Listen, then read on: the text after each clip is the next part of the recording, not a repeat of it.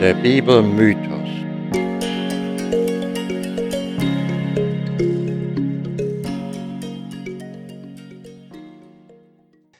Herzlich willkommen, liebe Hörerinnen und Hörer, zu diesem Podcast Der Bibelmythos. Ist das noch zu glauben?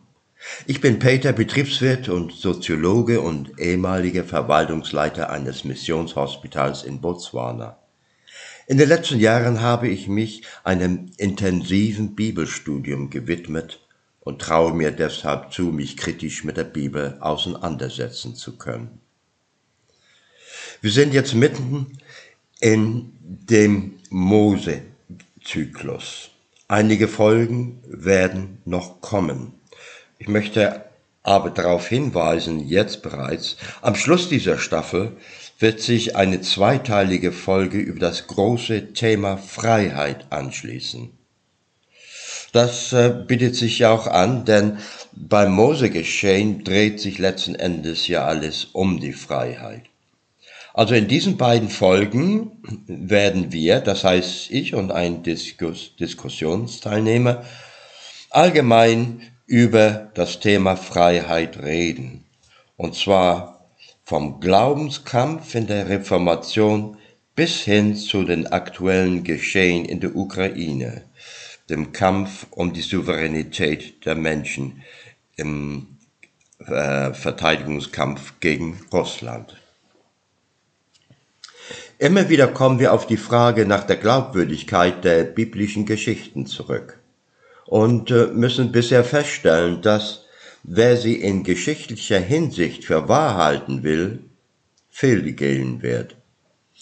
Dabei ist nicht zu leugnen, dass durchaus in ihnen ein Körnchen Wahrheit steckt, so in der Geschichte vom Exodus. Es ist zum Beispiel belegt, dass es in Ägypten Kriegsgefangene gab, die Sklavenarbeit zu verrichten hatten.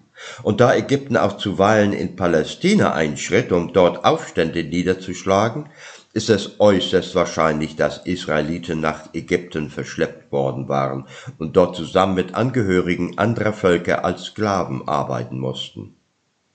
Viel an historischen Fakten wird man aber den biblischen Geschichten nicht entlocken können. Das ganze Geschehen von der Befreiung aus Sklaverei und den Exodus wird man wohl als weitgehend fiktive Erzählung begreifen müssen, die sich der Kreativität der Priester und Schriftgelehrten im babylonischen Exil verdankten.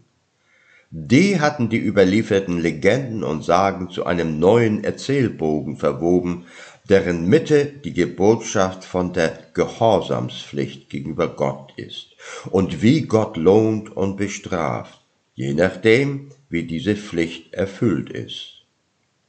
Doch sollte es dazu kommen, dass Gott sein Volk aufgrund dessen Untreue verwirft, so wird er, Jahwe, ihm wieder eine neue Chance geben und es retten wollen.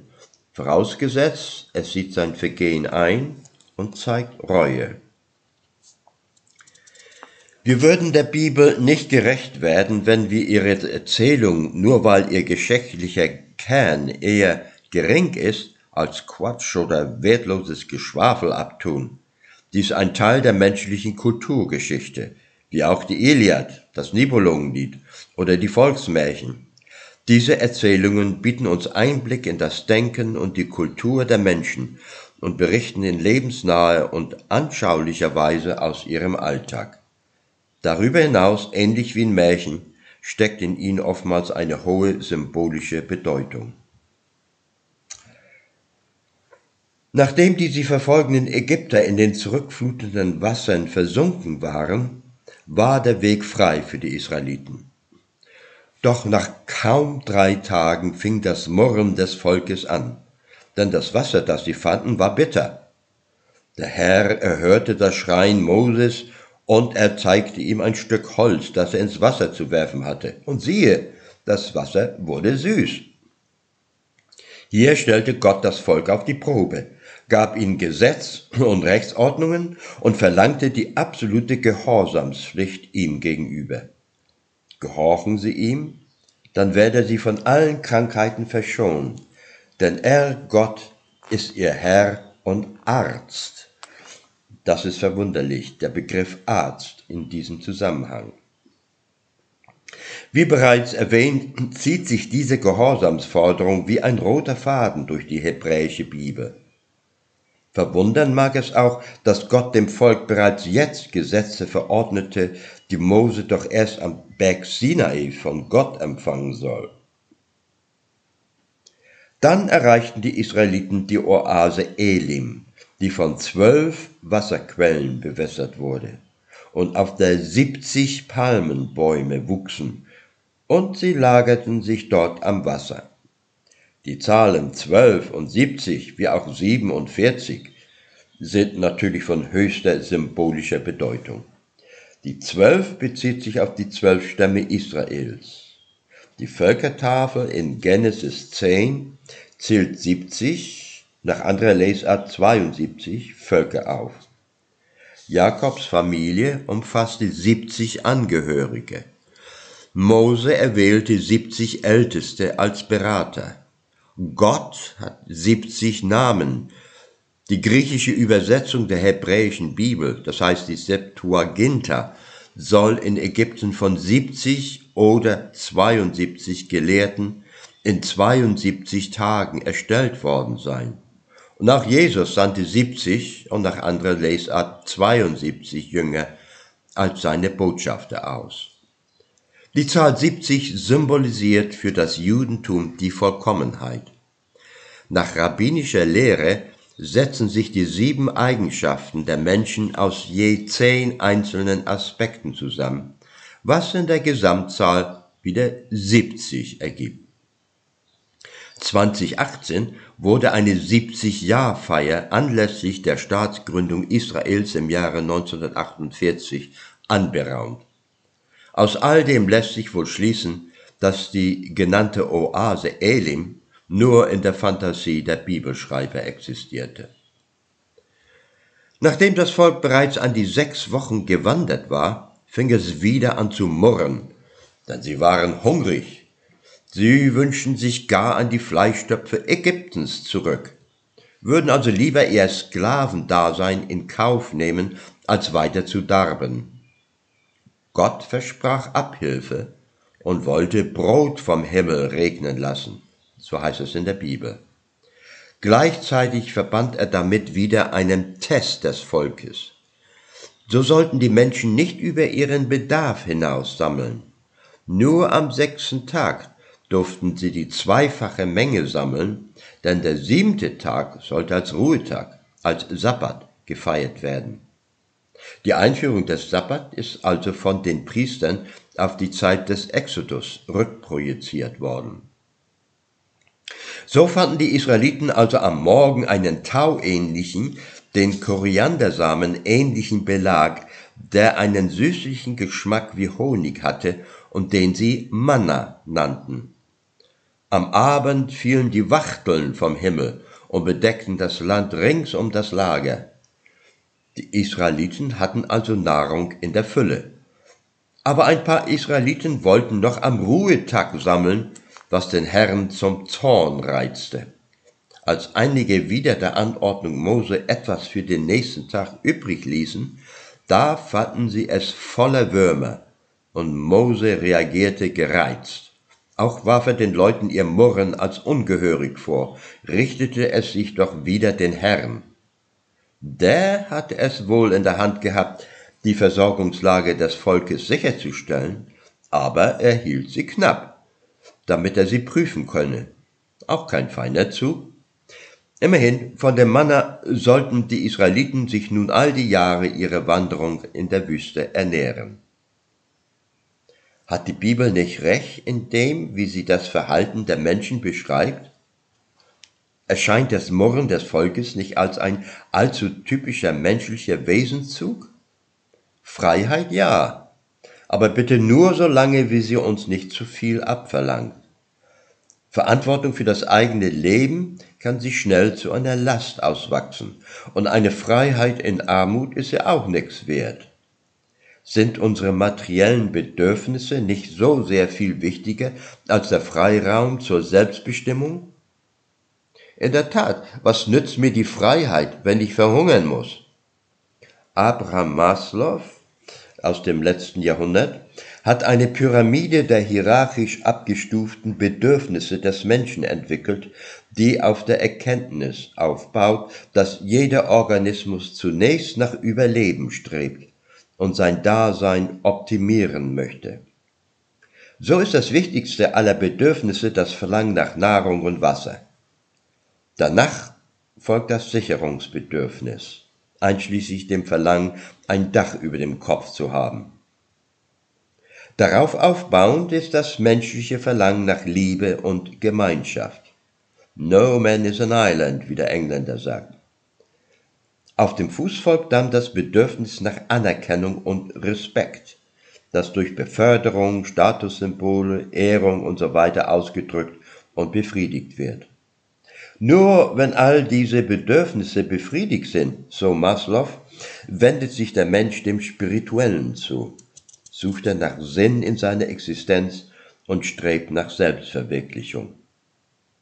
Na, ganz so schematisch läuft es im Menschen wohl nicht ab, doch in der Tendenz ist diese hierarchische Abstufung von Bedürfnissen durchaus nachvollziehbar. Mit dem Versprechen, die Arbeitslosigkeit zu beseitigen und wieder Brot auf den Tisch der Arbeiter zu bringen, konnte Hitler eine große Zahl Deutscher für sich einnehmen und letztlich auch die Wahl gewinnen. Die letzte freie Wahl. Durch Manipulation beseitigte er die Reste der Demokratie und schwang sich zum Diktator auf. Die Menschen nahmen das in Kauf und die meisten nahmen auch opportunistisch hin, wie die Juden langsam entrechtet und geknechtet wurden. Man wollte auch gar nicht so genau wissen, was weiter mit ihnen geschah, als sie zu Tausenden weggeschafft wurden. Viele nutzten dabei die Gelegenheit, sich an der Hinterlassenschaft der Juden zu bereichern. Noch nach dem Kriege habe ich vielfach das Argument gehört, dass Hitler ja den Menschen Arbeit gegeben und Autobahnen gebaut habe, als ob dies eine Leistung wäre, die gegen das vielfache, millionenfache Morden gegengerechnet werden könnte. Aber so ist es. Erst das Fressen und dann die Moral. Als nun die hungrigen Israeliten wieder aufsässig wurden, denn sie hatten ja praktisch den Hungertod in der Wüste vor Augen, und als sie Mose daraufhin anklagten und ihm Vorhaltungen machten, da reagierte der verschnupft, und der Herr fühlte sich auch zum Zorn gereizt. Aber werden sie damit dem Volk gerecht?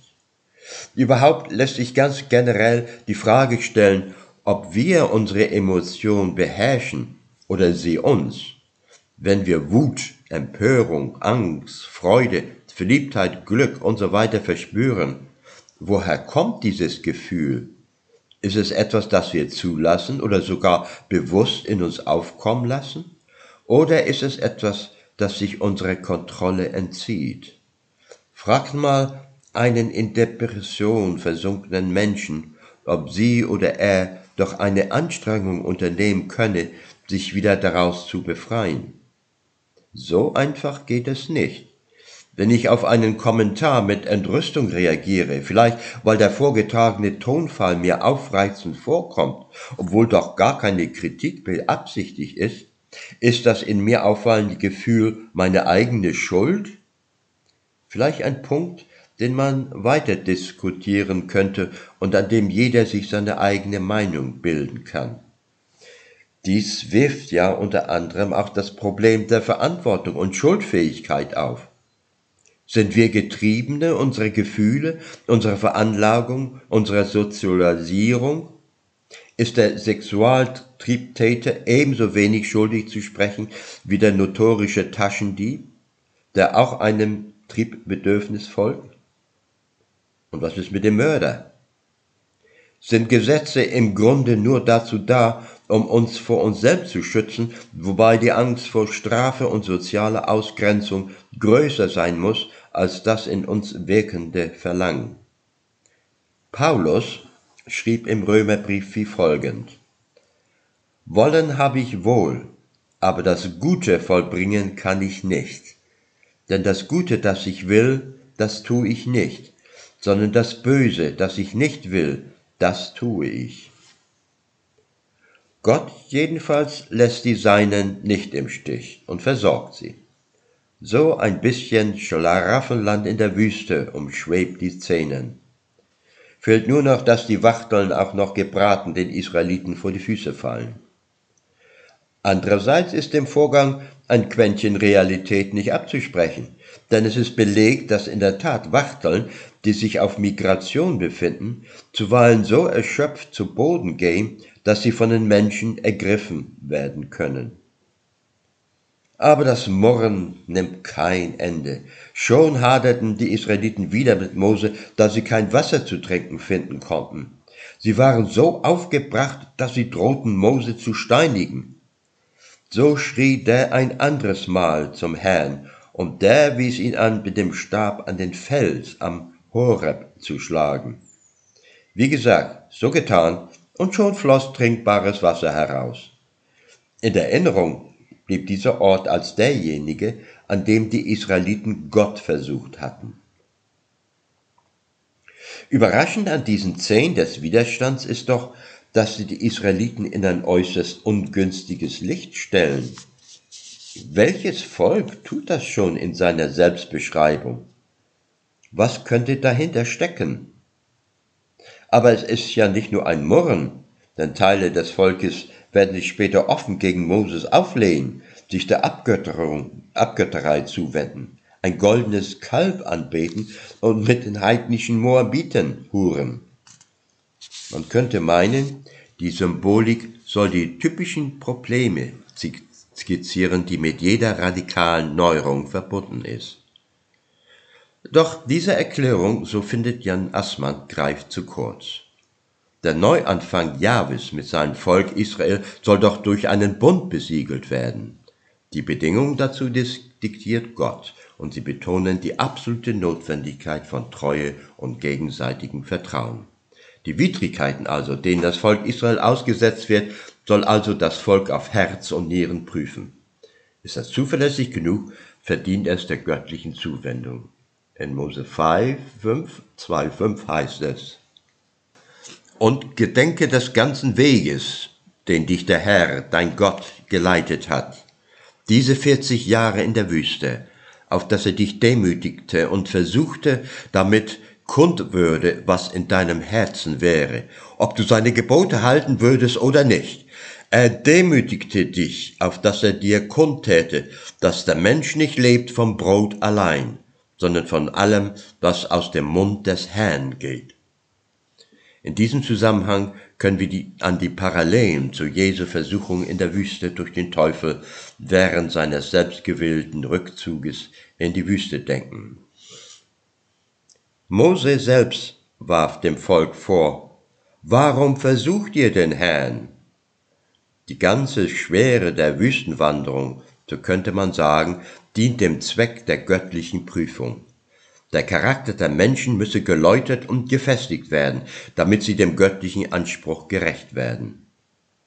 Der Zorn Gottes über den Widerstand der Israeliten wird erst dann offensichtlich, nachdem der Bund am Berg Sinai geschlossen worden war. Denn jetzt galt ein Abweichen vom rechten Weg gemäß der Bundesverfassung als Verstoß gegen Gottes Gebote und musste mit aller Härte geahndet, geahndet werden. Denn ein solches Verhalten ruft die Eifersucht Jahwes hervor. Hierin, so könnte man argumentieren, liegen Grund und Rechtfertigung für die Grausamkeit, die Jahwe an den Tag legen sollte. Als die Israeliten nun an der Quelle lagerten, da griffen die Amalekiter an. Amalek wird als einer der Nachfahren Esaus angesehen. Die Amalekiter waren berüchtigt für ihre räuberischen Überfälle auf andere Stämme. Mose beauftragte Joshua, seinen späteren Nachfolger, mit der Verteidigung. Er selbst setzte sich auf eine Anhöhe, und immer wenn er seinen Stab emporhielt, siegten die Israeliten. Doch wenn seine Hände sanken, gewannen die Amalekiter die Oberhand. Da stützten Aaron und ein anderer Israelit Mose Hände, dass sie nicht mehr sanken. Und so konnte Joshua die Amalekiter schließlich überwältigen. Mit anderen Worten, es war der Stab Gottes bzw. der Glaube an Gott, der die Schlacht entschied. Und der Herr sprach zu Mose, Schreibe dies zum Gedächtnis in ein Buch und präge es Joshua ein, denn ich will Amalek unter dem Himmel austilgen, dass man seiner nicht mehr gedenke. Jahwe entwickelte sich immer mehr zum Kriegsherrn und Mose betätigt sich als Schreiber. Diese Legende führte dazu, dass man Mose für den Autor der ersten fünf Bücher der Bibel hielt. Mose baute Gott auch noch einen Altar, den er der Herr mein Feldzeichen nannte, und er sprach, Thron des Herrn, der Herr führt Krieg gegen Amalek von Kind zu Kindeskind. Die Amalekiter werden zum Erzfeind Israels erklärt.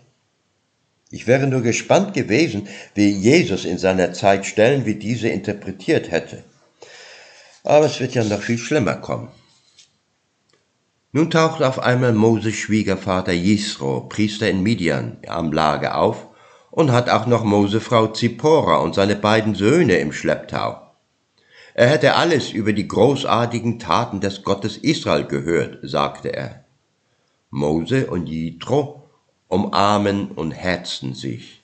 Nachdem Mose nun über alles berichtet hat, was sich seit dem Auszug des Volkes aus Ägypten zugetragen hatte, da war Jitro voll des Lobes über diesen Gott und er sprach, nun weiß ich, dass der Herr größer ist als alle Götter, denn er hat das Volk aus der Ägypter Hand errettet. So dann brachten sie Gott ein Opfer dar, und setzten sich zusammen zu einem Festmahl. Einige Interpreten vermuten, dass Jahwe ursprünglich eine midianitische Gottheit war, denn Jethro war ein Priester und stammte aus Midian. Andere wiederum glauben, dass seine Spur nach Seir, einer Bergregion in Edom, führt. So heißt es zum Beispiel in Richter 5,4, Herr, Jahwe, als du von Seir auszogst und umherging vom Gefilde Edom. Die Edomiter sind ein Brudervolk Israels und führen ihre Abstammung auch auf Esau, den Sohn Isaak, zurück.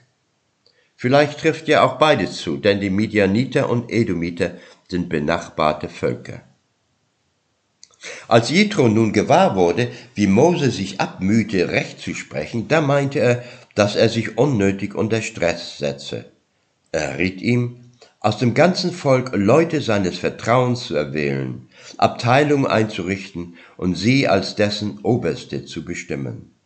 Sie sollten dann an seiner Stadt zuständig für die Schlichtung von Streitigkeiten sein, so dass nur die schwereren Fälle vor Mose gebracht werden. Die Verantwortungsbereiche sind also hierarchisch abgestuft. Man könne hier, so meint Jan Assmann, von der Erfindung der Bürokratie reden.